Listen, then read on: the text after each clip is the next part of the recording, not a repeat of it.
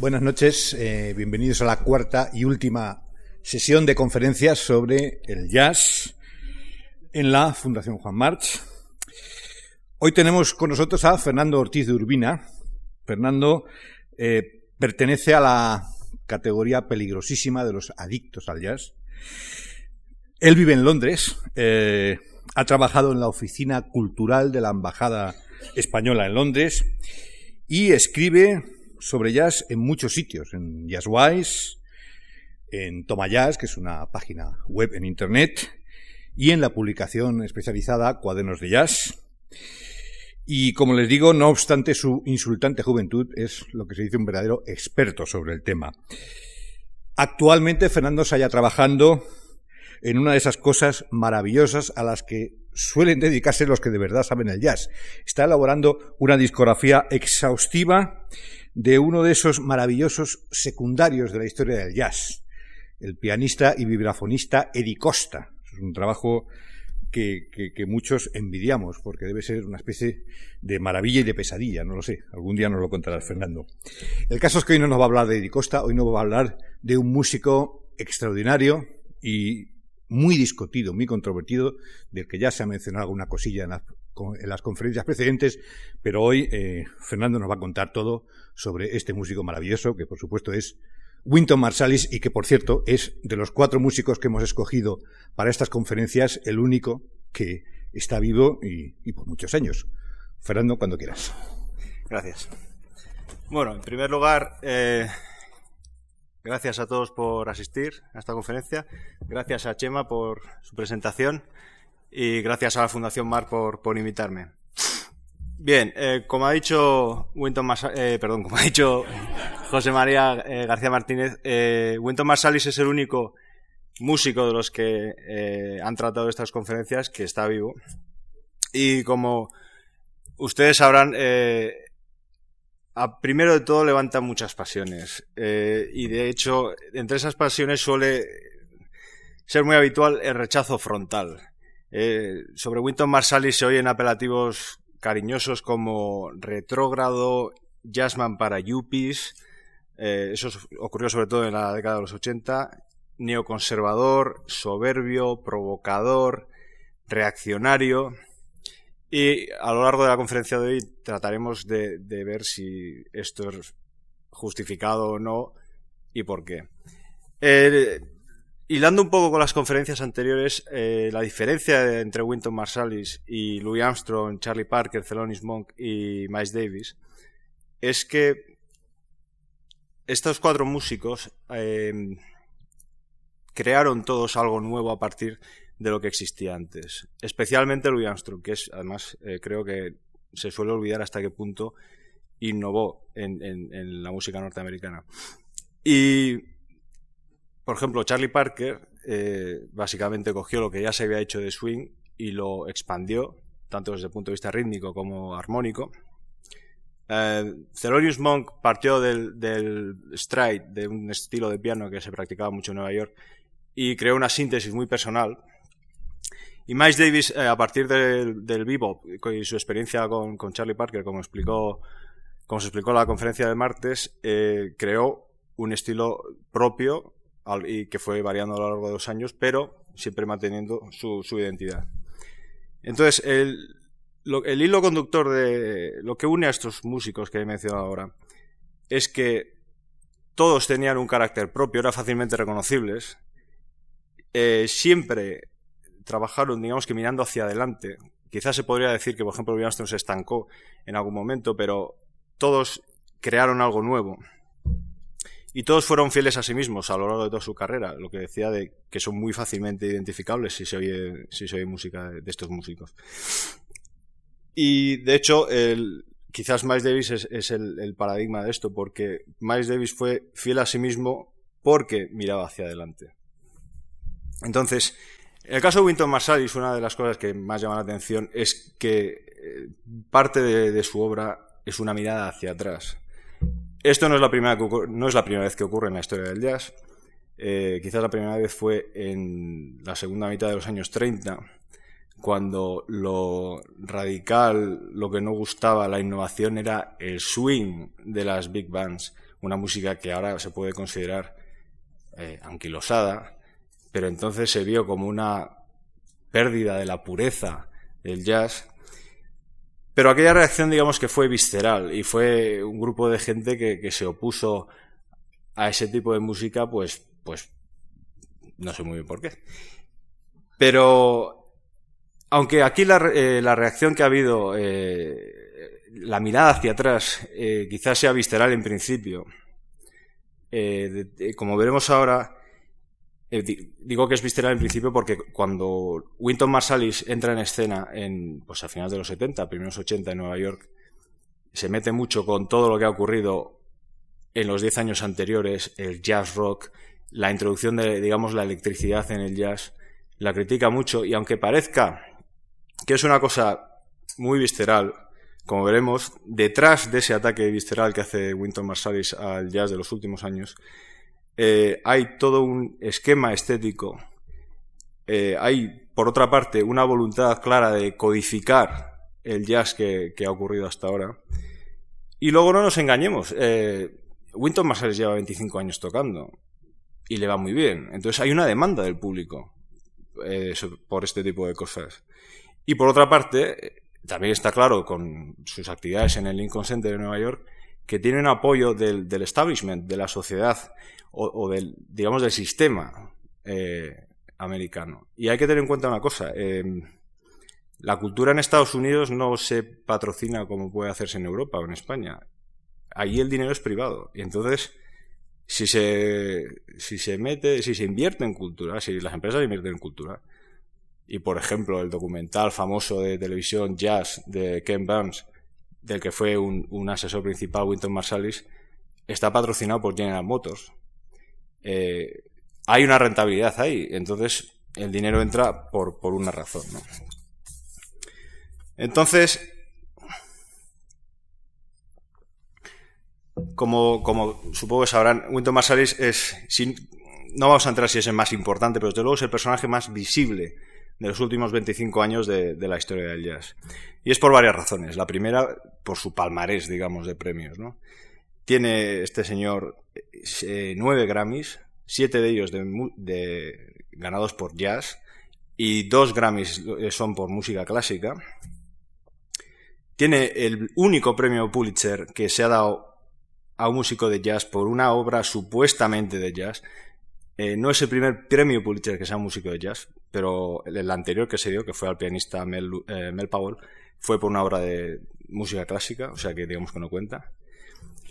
Y, eh, por ejemplo, la revista Downbeat, los lectores, insisto, los lectores de la revista Downbeat, en los años 97, 98 y 99, lo, lo votaron como el compositor y músico del año, en las dos categorías.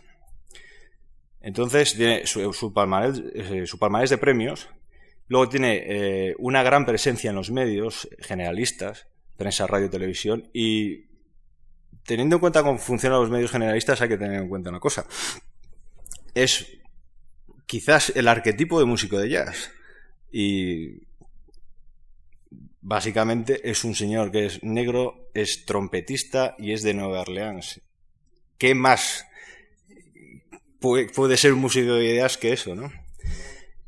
Aparte de la presencia en los medios, también está el asunto de las polémicas en las que se, ha visto envuelto. Yo no sé hasta qué punto eh, en, España ha llegado el eco de todas estas polémicas que ha habido, pero han sido numerosas, eh, con mucho eco en, la prensa especializada eh, de jazz de habla inglesa, y bueno, que visitamos a lo largo de esta conferencia.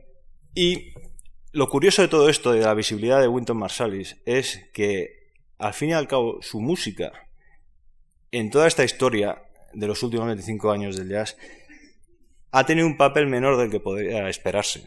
Y como veremos eh, a lo largo de, esta charla, voy a poner unos cuantos ejemplos, quizás la imagen que tenemos de la música de Winton Marsalis es errónea. Y quizás sea por su culpa, en el sentido de que con tanta polémica, con tanta diatriba, con tanta eh, con tanto discurso en favor del pasado del jazz, quizás él mismo ha hecho que la gente no se fije en el hecho de que tiene obras, tiene composiciones y algunas cosas que ha hecho que son realmente por lo menos interesantes y podría decirse que hasta innovadoras. Voy a hacer un breve repaso a, su biografía, no me voy a extender mucho. Eh, Winton Marsalis es un señor relativamente joven, tiene 45 años, nació en el 61, eh, cerca de Nueva Orleans. Es, eh, es hijo de, de, Ellis Marsalis, que es un profesor y pianista, que en algunos medios dicen que es un pianista muy famoso y muy bueno, pero Ellis Marsalis, si no fuera por Winton, eh, tocó, tocó en un disco de Nat Adderley en el año 62, que, en el que toca también eh, Cannonball, el, el hermano de, de, Nat, el saxofonista. Pero aparte de eso, ha sido a raíz del éxito de Winton como se ha dado a conocer el padre, Ellis Marsalis, que por cierto es un excelente pianista. Eh, otra cosa curiosa eh, y que tiene que ver con lo que decía antes de la imagen del joven negro trompetista de Nueva Orleans es que la formación musical de Wynton Marsalis en realidad tiene poco que ver con el jazz. Y esto es importante porque, y, él, y no es ningún secreto, lo ha contado muchas veces, él empieza tocando en bandas de funk en Nueva Orleans y las fotos eh, primeras de Wynton Marsalis con un afro eh, voluminoso son eh, por lo menos curiosas eh, toca, toca en bandas de funk, en, algunas bandas de marching bands de Nueva Orleans tradicionales, y donde realmente abruma es tocando música clásica. Y su viaje a Nueva York, su salida a Nueva Orleans y su viaje a Nueva York con apenas 18 años, es a causa de la música clásica y para estudiar música clásica. Y ahora les voy a poner un ejemplo de lo que era capaz este señor, o quizás es tocando música clásica.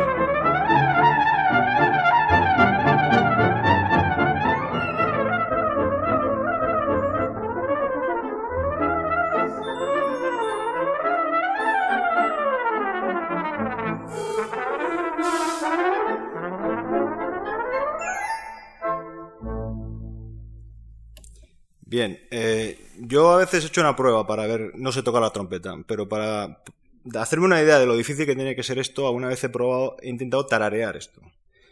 Entonces, imagínense, tararear esto es imposible. Entonces, esto hay que hacerlo con un trasto de metal en la boca y moviendo los dedos.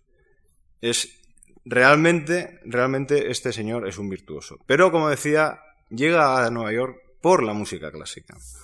Entonces llega allí, pasa brevemente por la escuela Juilliard, casualmente la misma en la que estuvo Miles Davis cuando llegó a Nueva York, pues cosa de 50 años antes, una cosa así.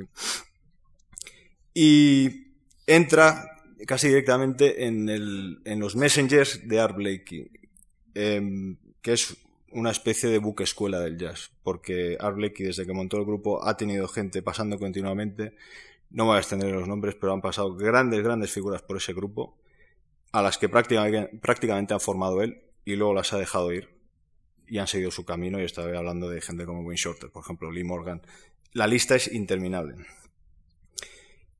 Curiosamente, el propio Marsalis reconoce que cuando estaba con, con Blakey, eh, en realidad no sabía tocar solos todavía. Lo que hacía era tocar escalas, pero claro, con, ese, con esa técnica de trompeta, como si quería mirar al tendido, porque era muy, muy, muy competente.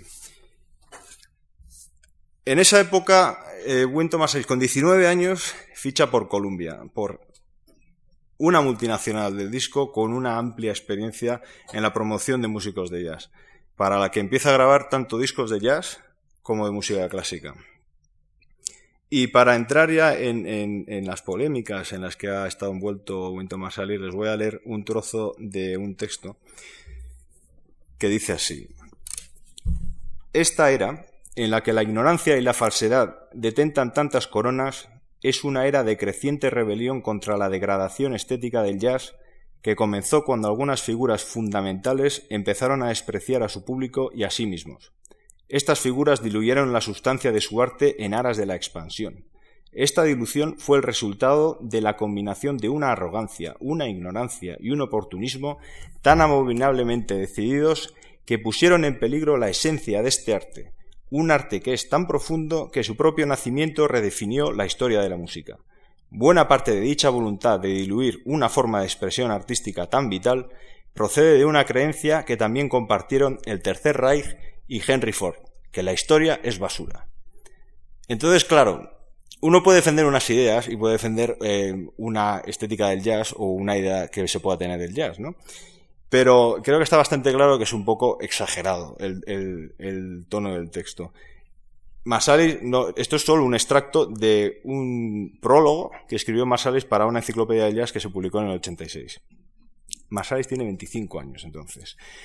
Y ahí explica, eh, en el mismo texto explica que la corrupción del jazz se debe a que no se entendió bien el legado de Ornette Coleman, a la mala influencia de los grupos de rock y a la avaricia de aquellos que, que cayeron en esa trampa. Y con eso se refiere a Miles Davis, con el que tuvo una relación de odio y odio que se ve eh, el, ejemplo que además eh, se comentó el martes pasado es el, suceso que, ocurrió precisamente creo que en el 86 en Vancouver cuando estaba tocando Miles Davis con su grupo y Winton Marsalis decide que va a entrar por las bravas en el escenario y Miles Davis que era un señor que, no se andaba con tonterías eh, paró hizo parar al grupo y le gruñiría algo a Winton Marsalis que hiciera favor de irse por donde había venido. Y ese es un ejemplo de, un problema que ha tenido Winton Marsalis, que eh, a lo largo de los años ha dicho cosas de Miles Davis que por alguna razón olvidan que eh, parece que se olvida, parece que solo tiene en cuenta de, Miles Davis, aparte de que guste o no, la época del 70 eh, al 80, ¿no? La, época, digamos, cuando, cuando empieza a hacer música eléctrica, cuando empieza a hacer funk o lo que sea. Y quizás Winton Marsalis tendría que darse cuenta de, que a lo largo de su carrera, eh, Miles Davis hizo bastante, bastante, bastante más de lo que lleva hecho hasta ahora el propio Marsalis y, y, si no se da prisa, Marsalis no le va a dar tiempo a hacer la mitad de lo que, de lo que hizo Miles Davis, ¿no? Eh, por esta época, además, eh, ocurre otra cosa. Winton Marsalis ha montado su grupo, le va muy bien, gana un Grammy al mejor músico de jazz y el mismo año gana, gana perdón, un Grammy al mejor músico de clásica, que es algo inaudito. Y en ese momento cogen su hermano, Branford Marsalis, que toca el saxo, tocan en, en, su grupo, y el pianista Kenny Kirkland, y se van con Sting. Porque les paga muy bien, porque se lo quieren pasar bien, porque quieren estar en un grupo de rock. Y le dejan a Winton Marsalis compuesto y sin grupo. Y Quizás por esa razón, la, nota dominante de esos años de Winton Marsalis cuando, cuando abre la boca es eh, la del texto que acabo de, dar, ¿no? Y, dice que a veces dice, dice cosas muy raras. En, su primera entrevista para Downbeat, que la, concedió teniendo el 20 años, afirma que el, que el jazz procede del sufrimiento de nuestro país y añade que la mayoría de nuestro público es blanco porque reconocen esta música como una contribución significativa a la civilización y cultura occidentales. Y pensar que la mayoría de la gente iría a sus conciertos porque les gusta, no porque creyeran que era una contribución a la cultura, etcétera, etcétera. En una segunda entrevista eh, afirma eh, Marsalis que él no, que cuando fue a Nueva York, lo que les decía antes, no fue para tocar jazz, y añade, ni siquiera sabía que se seguía tocando jazz. Yo crecí en los 70. No hubo nada de jazz en los 70. Y esto ya no es que sea una cuestión de opinión, esto es falso. En los 70 sí había jazz. Y además hay, un, hay un, toda una generación de gente que se perdió con la llegada de Marsalis porque Marsalis y la gente de su generación de repente se pusieron de moda y las discográficas ignoraron a todo un grupo de gente. Cuando en los 70 surgió una figura del mainstream, o sea, del jazz, digamos, por decirse así, más convencional, que es Scott Hamilton, que es un señor que sigue tocando, pero no ha tenido tanta publicidad. Y hubo todo un movimiento en Manhattan, en, el East Side de, Manhattan, lo que se llaman los lofts, los áticos, donde había jam sessions de un jazz muy avanzado y, digamos, muy libre. Y surgió un club que hoy es casi legendario, que es la Knitting Factory. Todo eso ocurrió en los 70 y Marsalis dice que, en los 70 no, no, hubo jazz y ya está, ¿no? Como decía, en el 83 gana su, su Grammy al mejor músico de jazz y a la vez al, mejor músico de clásica. Eh, después de, de, perder a Branford y a Kenny Kirkland, monta un cuarteto, eh, disuelve el cuarteto, monta un septeto con el que graba algunos discos.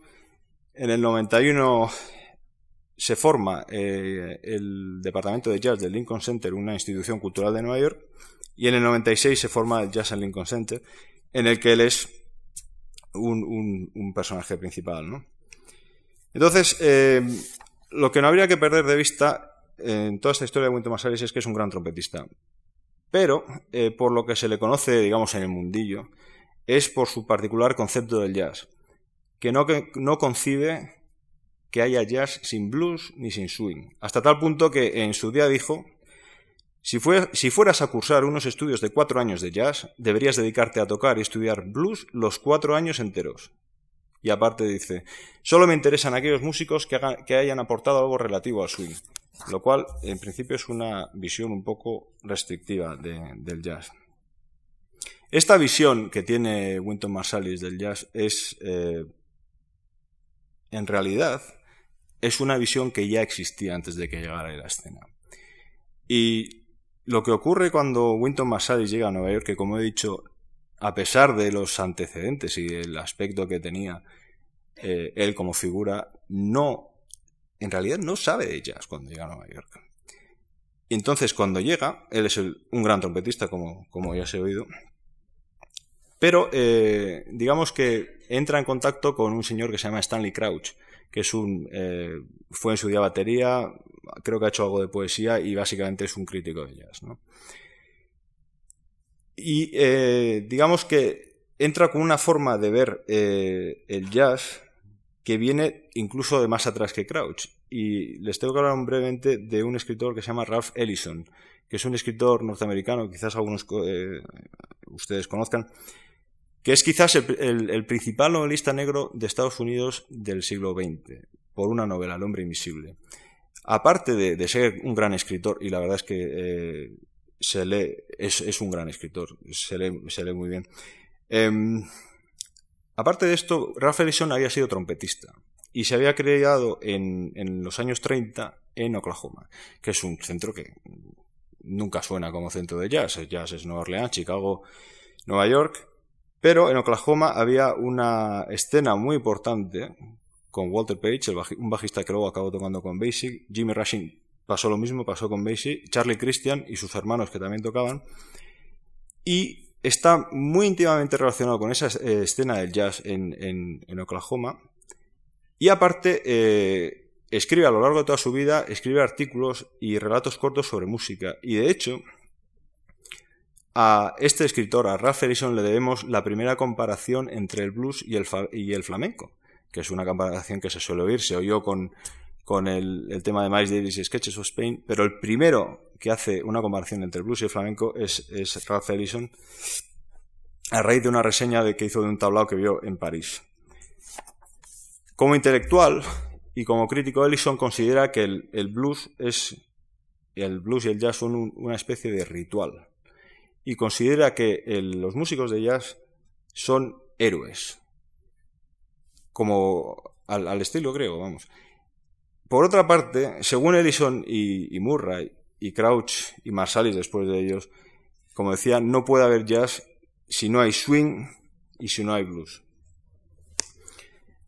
Entonces, eh, establecido este precedente de Ralph Ellison, hay que pasar a Albert Murray. Y Albert Murray es un personaje fundamental. Es otro escritor norteamericano, casi contemporáneo de, Ellison. Ahora mismo este señor debe tener 90 años.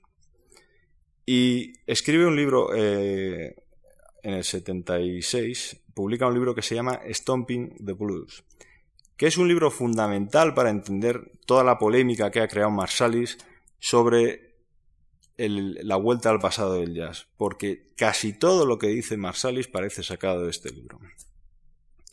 Entonces, eh, como he dicho, Marsalis llega a Nueva York, se une a, Stanley Crouch Y el libro este, Stomping the Blues, digamos que conforma el, ideario de, de Marsalis. Y como decía, si se leen declaraciones de Marsalis a lo largo de los años, parece que están sacadas literalmente de este libro. El libro merece mucho la pena, en realidad, porque explica algunas cosas sobre el blues que, no, que, se suelen malentender, ¿no? La diferencia entre el blues como, como un estado de ánimo, tristeza, depresión, melancolía, etcétera, y el blues como género musical como, digamos, antídoto del, estado de ánimo. El problema de este libro es que eh, presenta confusiones innecesarias. Eh, en vez de tratar de esclarecer la historia y los orígenes de este género musical, que, como supongo que ustedes conocerán, es, se podría calificar de universal por lo inmediato que es para el oyente el disfrutar del blues, introduce confusiones a base de metáforas expande el concepto del blues a, lo que es la vida misma en realidad, lo difumina todo y el problema de todo esto es que eh, difuminando todo este, este concepto del swing y del blues, creando confusión, sobre esa, sobre esa base de, la confusión, de, que no se sabe exactamente lo que es el blues. El blues dice, por ejemplo, eh, Albert Murray dice que es esa fusión de encantamiento y percusión. El problema que hay es que luego Wynton Marsalis y Crouch deciden quién toca jazz y quién no toca jazz, y además con, en términos bastante iracundos, a base de esa definición difusa. Entonces, eh, aparte de todo eso, de, la, indefinición estética del, blues y del jazz, Marsalis le añade una componente política, que ya es complicarlo un poco más. Y en, un momento dado, eh, Marsalis, que ya, como hemos visto, toca muy bien la trompeta, se mete en camisa de once varas y dice cosas como que el jazz es una democracia, porque es, en primer lugar, la disposición de tocar con swing. Y tocar con swing es una cuestión Decía, y tocar con swing es una cuestión de coordinación. Y la coordinación implica que estás dispuesto a comunicarte con otros. Y en eso consiste la democracia, en la libertad de expresión que eleva a todo el mundo. La gente está lista para ser americana. Por eso ha llegado el momento del jazz. Y añade, la música de jazz te enseña de verdad lo que es vivir en una democracia. Toda la negociación de los derechos de los individuos con una responsabilidad hacia el grupo esa es la mayor belleza del jazz como entidad mítica. El mito del jazz te enseña qué es ser americano. De la misma forma que la mitología espiritual cuenta con dioses y héroes, los dioses de la mitología del jazz son Duke Ellington y Louis Armstrong. No sé qué les habrá parecido esto, pero a mí me parece de una simpleza tan evidente mezclar términos como la democracia, etcétera, sistemas políticos con lo que es un hecho musical que, no me parece más que un intento fallido de emular a lo que es un gran escritor, a, Ralph Ellison, por varios motivos. Por ejemplo, eso de que grupos de personas que tocan juntas y coordinadas, eso es el swing, eso ocurre en muchas partes del mundo donde hay un grupo de música y no tiene nada que ver con sistemas políticos. Luego dice que el swing es tocar coordinado. Perdón, Tocar coordinado no tiene nada que ver con swing. Hay gente que toca sin swing y toca coordinado. y luego hace una cosa con la que yo estoy particularmente nada de acuerdo, que es eleva al Duke Ellington y a Louis Armstrong a la categoría de héroes. De héroes. Con lo que se pierde en realidad la dimensión del... O sea, si queremos apreciar realmente el mérito de Duke Ellington y Louis Armstrong, lo que tenemos que hacer es tratarlos como seres humanos que realmente eh, alcanzaron cotas artísticas insuperables. En cuanto se les eleva a la categoría de héroes, se les deshumaniza y se pierde el mérito. En definitiva, el swing y el blues en realidad son como, y yo estoy de acuerdo con, con Winton Marsalis, que son gloriosos, pero es por motivos eh, puramente musicales. No necesitan, no se necesitan divagaciones sociopolíticas de este tipo. Que créanme, me aburren a mí tanto como a ustedes. Eh, este tema, eh, esta, esta, concepción del jazz como, como hecho político, si se quiere, es muy clara en la, en la, serie de televisión que creo que se ha pasado también por España, el documental Jazz de Ken Burns, que del que fue eh, asesor eh, Winton Marsalis. No voy a entrar en la, polémica del, documental. Todo el mundo sabe que tiene un problema de, haber repartido las épocas del jazz de una forma muy poco uniforme. Personalmente creo que es una preciosidad de presentación eh, de fotografías y música y testimonios, pero realmente como explicación de la historia del jazz deja bastante que desear. Simplemente voy a contar una cita de, una entrevista que, que le hicieron a Ken Burns que quizás explica el, error de, o los fallos que tiene su serie. Y, eh, Ken dice, Winton me dijo muy al principio que el jazz consiste en la negociación entre planes dispares. Y lo acepté tal cual. La premisa de la serie entonces es que este señor Ken se cree eh, enteramente lo que le dice Winton Marsalis y a partir de ahí empieza la serie. Quizás eso explique el problema de, de esta serie, ¿no?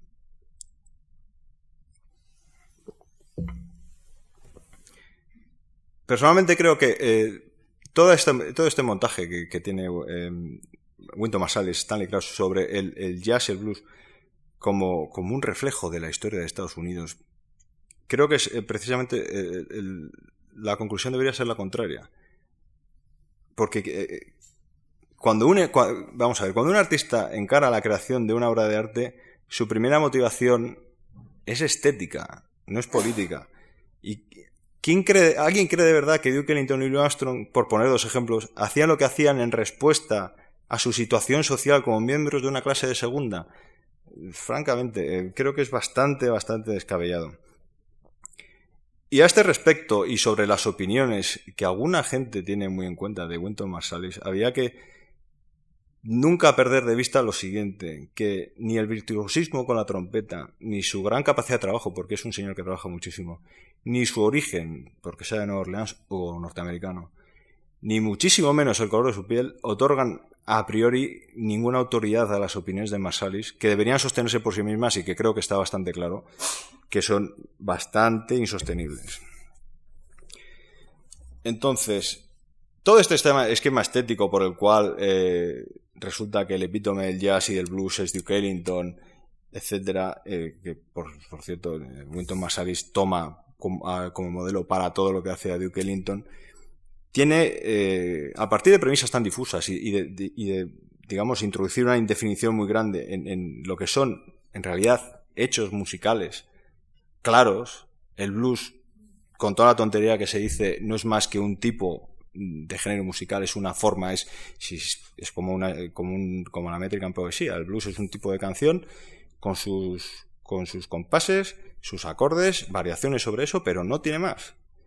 ¿Eh? Em, ¿Cómo puede ser que, por ejemplo, tanto eh, Albert Murray como los que le han seguido hablen tanto de swing y de blues que se pasan las páginas hablando de swing y de blues y apenas hablan de Count Basie, que es una orquesta, digamos que en el tiempo casi paralela a la de Duke Ellington y que tocando blues y tocando swing, francamente, no creo que nadie pudiera con ellas.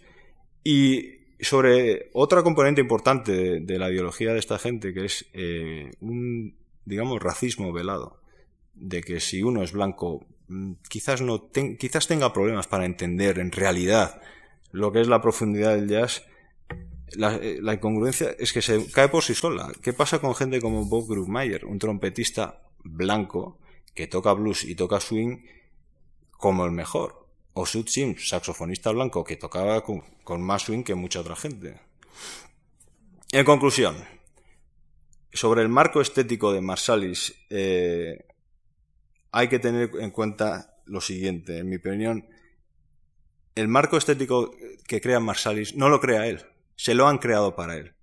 No es algo que es la consecuencia de su obra, no es algo que, como puede pasar con Louis Armstrong, como puede pasar con Duke Ellington con otra tanta gente, es algo que ocurre después del hecho musical, sino que es algo prefijado. Albert Murray en Nueva York escribe un libro y crea todo un esquema estético. Winton Marsalis llega tocando la trompeta pero no sabe de jazz y se encuentra con el marco estético. Se casan los dos y surge, guiado por Crouch, el Winton Marsalis que conocemos hoy en día. Entonces, el problema y es que el resultado de esto es que cuando se escucha Winton Marsalis, sobre todo al principio, por suerte está cambiando, eh, creo, en los últimos tiempos, parece que cuando toca está repasando la historia del jazz. Parece que está cogiendo trocitos que él se sabe muy bien porque lo ha estudiado y está componiendo cosas cuando toca que vienen de otros. ¿Dónde está el carácter propio? ¿Dónde está la identidad personal? ¿Dónde está la coherencia en, un solo. Y sobre, y me parece muy importante, sobre lo que cuenta Winton Marsalis de la historia del jazz, que habla mucho sobre ello. Creo que no se puede hacer un estudio serio ni de la historia del jazz ni de nada partiendo de un esquema estético que existe a priori, que está basado además en una mitología y en una serie de metáforas. Y eh, Dejamos ahora el marco estético que, comentaba de Winton Marsalis y vamos a pasar un poco a la música. Y les voy a poner un extracto eh, del primer movimiento de un ballet, porque Winton Marsalis ha compuesto una serie de piezas largas, cortas, y ha compuesto varios ballets. Y el primer extracto que voy a poner es, eh, es un solo de trompeta para que vean lo que es capaz de hacer este hombre con una trompeta.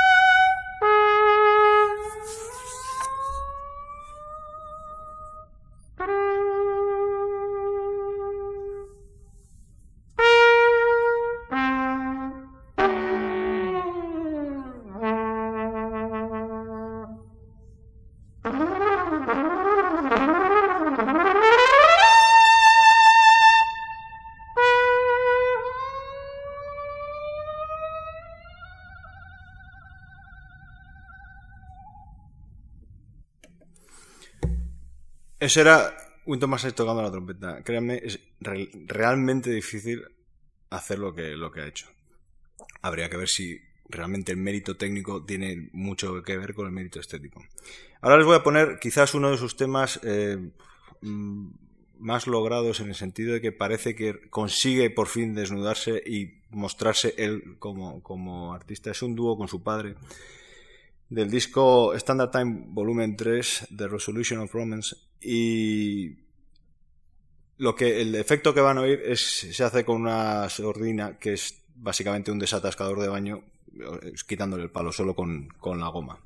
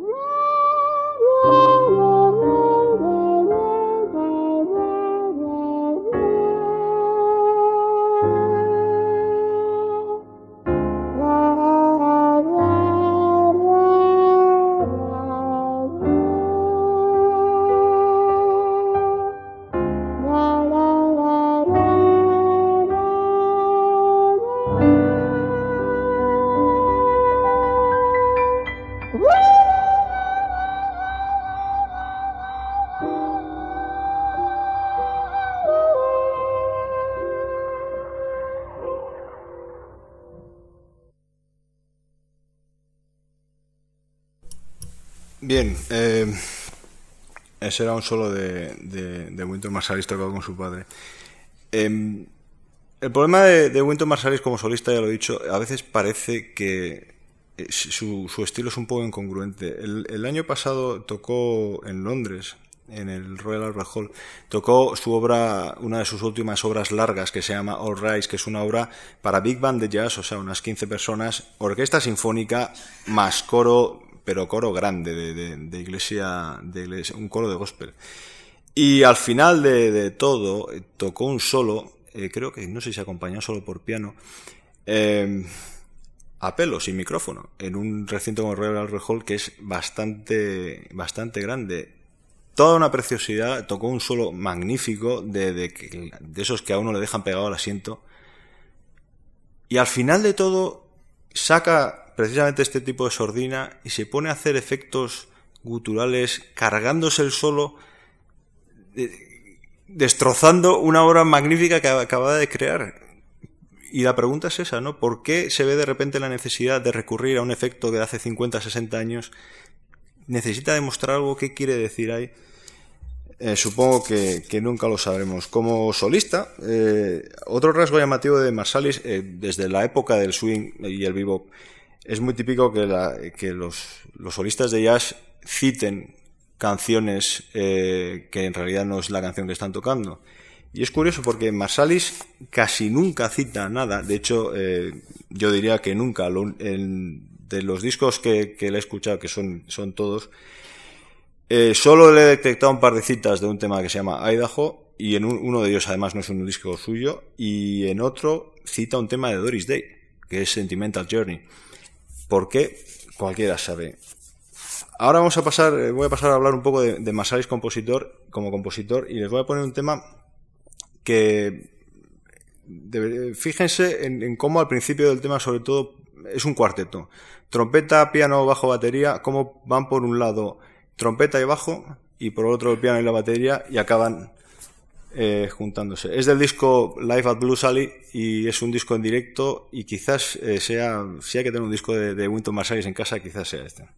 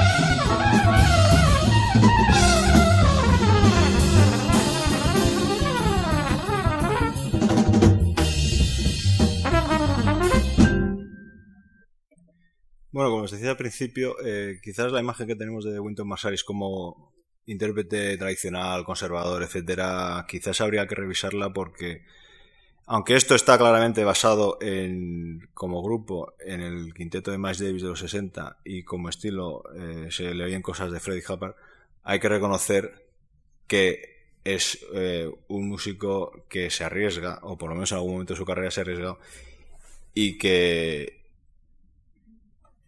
y que intenta, por lo menos, como digo, en algún momento de su carrera ha intentado hacer avanzar la música. Como compositor, Winton Marsalis ha compuesto muchísimo, pero eh, hay un problema con, su repertorio, no ha trascendido sus grupos. Eh, no sé, a mí por lo menos no me consta que otros grupos que no sean del, círculo de Winton Marsalis hayan grabado piezas que sean suyas. También es cierto que esto no ocurre desde, quizás desde los años 60. Eh, ahora mismo en el jazz los grupos eh, componen su, propia música, pero no hay intercambio de piezas entre grupos y, entre intérpretes. Em, una de las razones puede ser porque eh, Winton Marsalis como compositor es bastante difícil y es una cosa de, la que más alardea. Dice que él ha dejado dicho que en algún momento que el jazz perdurará porque es difícil. Y aparte de la influencia de Ellington, que sobre todo en la última parte de su carrera con la, Big Band eh, es muy clara, a veces se, ven influencias, se notan influencias que podrían ser descabelladas, como la del grupo de, John Kirby, sexteto pequeño de la, del final de, los años 30, o el de Raymond Scott, un grupo completamente blanco que hacía una música bastante, bastante, eh, digamos, poco, digamos, poco negra para entendernos sobre la que hay un, un, asunto muy curioso sobre lo, esto que hablábamos de la pureza, de la autenticidad del jazz, del swing, del blues, de que hay que mejor ser negro que blanco para hacer esto. El ballet jazz, de uno de los ballets de Winton Marsalis, eh, se titula Jazz y si uno lo escucha es es prácticamente coger la música de Raymond Scott, que como digo era un compositor y músico blanco de los años 30, eh, pasada al, con, unos cuantos añadidos pasada al final del siglo XX, ¿no? Créanme, es clarísimo que es música prácticamente de Raymond Scott, es coger la música de Raymond Scott y adaptarla un poco. Pues muy bien. Eh, uno de los problemas que, hay con Winton Marsalis como, personaje es que las anotaciones de sus discos, no sé si han tenido ocasión de leerlas, eh, las escribe todas Stanley Crouch que es un señor que, hace un trabajo absolutamente inútil, porque todos los discos de Winton Marsalis son excelentes. Todos. Todo lo que hace en todos los discos es excelente. Tanto es así que precisamente en este disco la segunda palabra de las anotaciones es sublime. La primera es este. La segunda sublime. Dice, este sublime y sigue. Se pasa el rato discutiendo el disco sin acertar a ver la influencia de Raymond Scott y al final eh, Crouch le pregunta, dice en sus anotaciones, dice a Winton Marsalis, mm, tengo que preguntarle, ¿esto es jazz? Y Winton Marsalis, que uno se lo puede imaginar rascándose la barriga y diciendo, a pesar de que no hay improvisación, yo creo que sí. Están hablando de que de música de, un señor que era blanco y que, y que era música que, que si oyen el original pueden decir, bueno, esto es música de juguete, esto es música, digamos que ciertamente influida por el jazz, pero de negritud, de swing y de blues anda bastante, bastante escasa. Eh, les voy a poner unos cuantos extractos eh, de, cosas que ha hecho Winton Marsalis que creo que son interesantes. La primera es eh, un trozo de una versión de un himno en la que mete unas disonancias que creo que son bastante curiosas.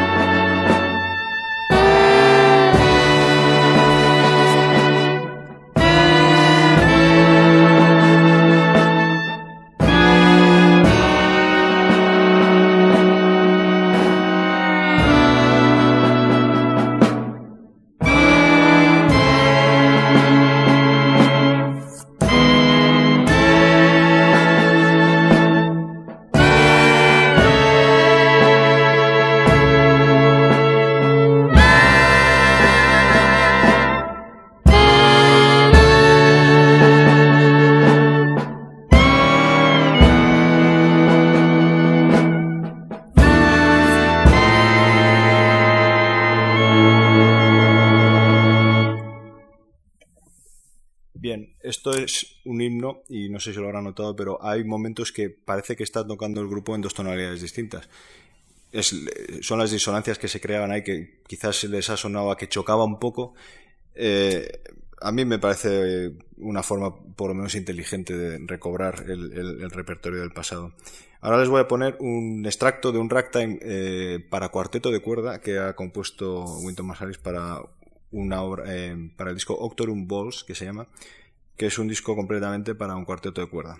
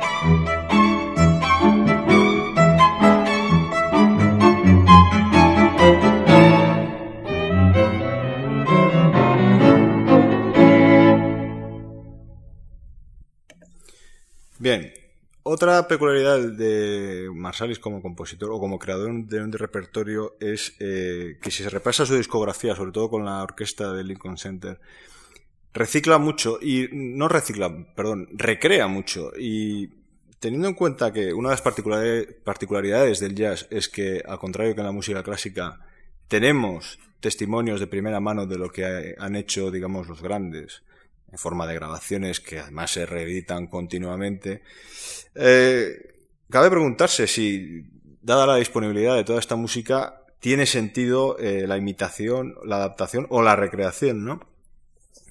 Además, eh, en este aspecto es a veces, eh, bueno, depende de, de, aguantes y de gustos, pero es bastante a veces irritante, porque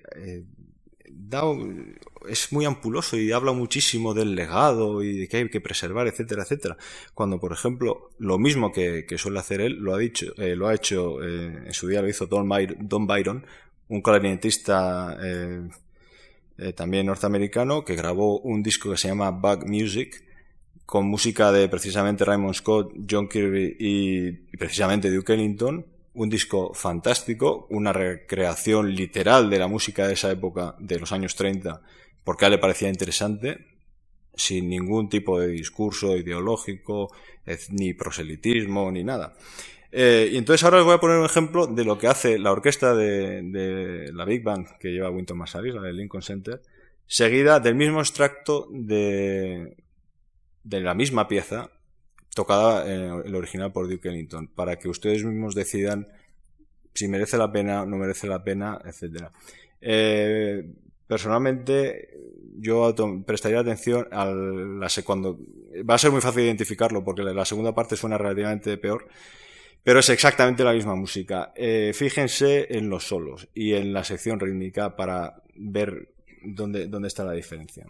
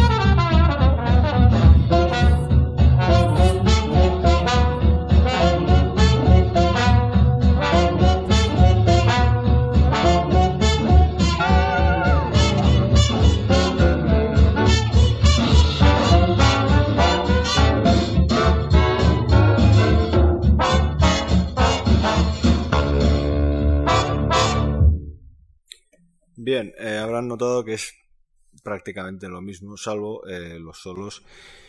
Y salvo el hecho, creo que bastante claro también, de que la orquesta más reciente, la de Lincoln Center, está recreando algo que no es propio suyo del momento. Y que la de Duke Ellington está viviendo el momento del. Eh, esa es la música que se respira moderna del momento que están viviendo. No sé si me explico. En el sentido de que Duke Ellington llega con esta pieza nueva, la ven los músicos y la graban Mientras que, y, digamos que responde a la estética de, del momento de entonces, del año 42. Lo que hace 50 años después la Lincoln Center es una recreación, es, es pintar el mismo cuadro, pero 50 años más tarde, ¿no? Eh, para ir terminando, eh, quería resaltar una faceta de Winton, eh, de Winton Marsalis que, quizás con todas las polémicas en las que se ha metido y, toda la, publicidad que le da a, su, obra y a su filosofía, es la faceta de educador. Winton Marsalis eh, dedica buena parte de su tiempo y de sus energías a eh, formar músicos de jazz en Estados Unidos. Y lo, cómo lo hace es eh, básicamente a través del Lincoln Center ha creado, por ejemplo, una, tiene una iniciativa que es mandar partituras de Duke Ellington gratis a colegios eh, entonces los colegios las ensayan y si quieren se presentan a un concurso y el concurso pues los finalistas lo que hacen es pasar un tiempo en Nueva York con la orquesta del Lincoln Center, practican, etcétera. Y luego hace giras por colegios, eh, da clases a, chavales, de hecho ha descubierto, Winton Marsalis, otra de las cosas que ha hecho es descubrir a músicos que son muy muy competentes, algunos son excelentes músicos, eh, Víctor Goins al clarinete, Wycliffe Gordon al trombón, Marcus Roberts al, piano, eh, Shane Watts, el batería, el actual batería de Bramford Marcellis, si pueden verlo en directo no se lo pierdan porque es todo un espectáculo. Yo la última vez que le vi, creo que, no exagero, rompió media docena de baquetas. Eh, es, un monstruo tocando la batería. Son músicos que, ha descubierto eh, eh, Winton Marsalis. Y es una, es una labor que lleva a cabo eh, muy, muy en silencio, no es una labor que, a la que se le dé mucho bombo. Y que además, por lo que cuentan, toda la parte de la, la propaganda, sobre su, su cómo entiende el jazz, sobre la estética que él defiende, la deja a un lado. Porque al parecer tiene claro que lo que importa es que los chavales aprendan a tocar, se entusiasmen por la música, etcétera. Que es eh, quizás, digamos, la, parte, la faceta más, eh, más interesante de, de Winton Marsalis. Em, en conclusión, yo creo que, con Winton Marsalis, eh, em, primero, en los últimos años ha ocurrido algo. Después, en el 99 publicó 15 discos. Eh, en un año. Grabó una serie de 8 y luego eh, sacó una caja de 7 CDs. 15 eh, discos en un solo año es mucho. Y al. No se sabe si a raíz de eso, pero poco después se, se rompió su contrato con, con Columbia, con Sony. Después de, de, pues digamos, de 20 años en, la misma compañía, ¿no? Ha pasado un sello más pequeño, a Blue Note, sus primeros, sus dos discos con Bruno son con grupo pequeño otra vez.